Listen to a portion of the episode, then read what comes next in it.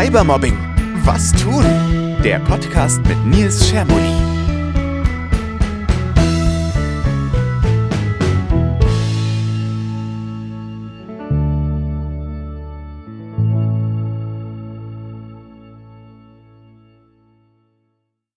Und damit herzlich willkommen zur ersten Folge dieses Podcasts.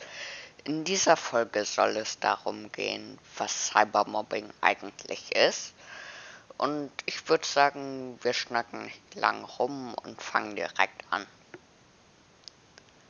Zur Frage, was Cybermobbing eigentlich ist, schreibt es BMFSFJ.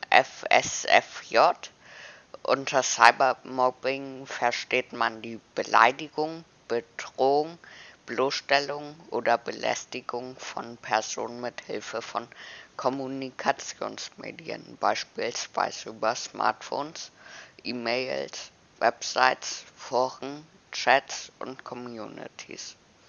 Das bedeutet, dass Cybermobbing jegliche Beleidigung übers Internet ist. Da habe ich mir die Frage gestellt, wie verbreitet ist Cybermobbing eigentlich? Dann habe ich die Gym-Studie gesehen, die verrät, dass 8 bis 14 Prozent der Kinder, Jugendlichen und jungen Erwachsenen Opfer von Mobbing im Netz sind.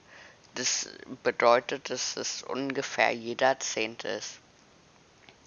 Die meisten Betroffenen werden durch Beleidigung, üble Nachrede oder Verleumdung gemobbt. Hier ist, was du dagegen tun kannst. Gegen solche Delikte kann man vorgehen, etwa durch Zivilklagen und Strafanzeigen. Sichere die Beweise. Die Angriffe müssen dokumentiert sein.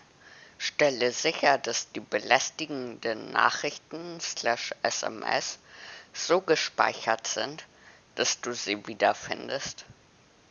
Chat-Unterhaltung kannst du auch mit einem Printscreen oder auch Screenshot äh, speichern.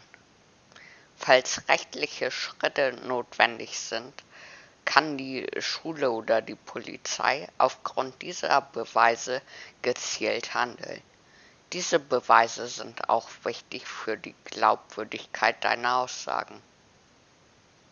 Blockier den Cybermobber.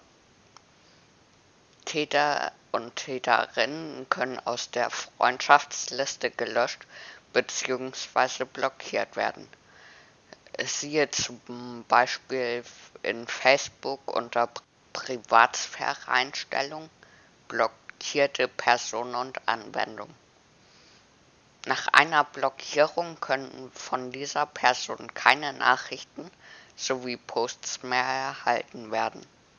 In manchen Communities können zudem User gemeldet und so ausgeschlossen werden. Antworte nicht. Antworte nicht auf provozierende oder beleidigende Nachrichten, egal ob diese via Handy, E-Mail oder auf einer Community-Plattform eingegangen sind. Denn genau eine solche Reaktion will der Täter provozieren dich sozusagen aus der Reserve locken. Und er wird sich so bestätigt fühlen. Diese Nachrichten zu ignorieren kann schwerfallen, aber irgendwann wird die mobbende Person das Interesse verlieren und die Belästigung stoppen. Du bist nicht allein. Cybermobbing ist weit verbreitet. Erwachsene sind für das Problem sensibilisiert und sie wissen, wie sie in solchen Fällen handeln müssen.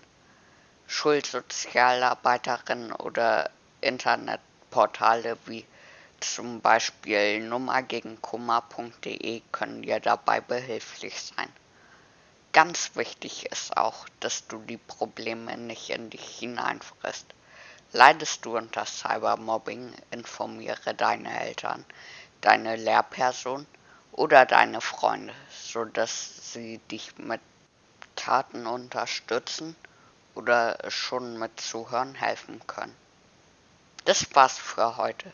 Ich hoffe, es hat euch gefallen und bis zum nächsten Mal. Tschüss. Das war Cybermobbing. Was tun? Folge uns auf iTunes, Spotify oder dem Podcast-Player eurer Wahl.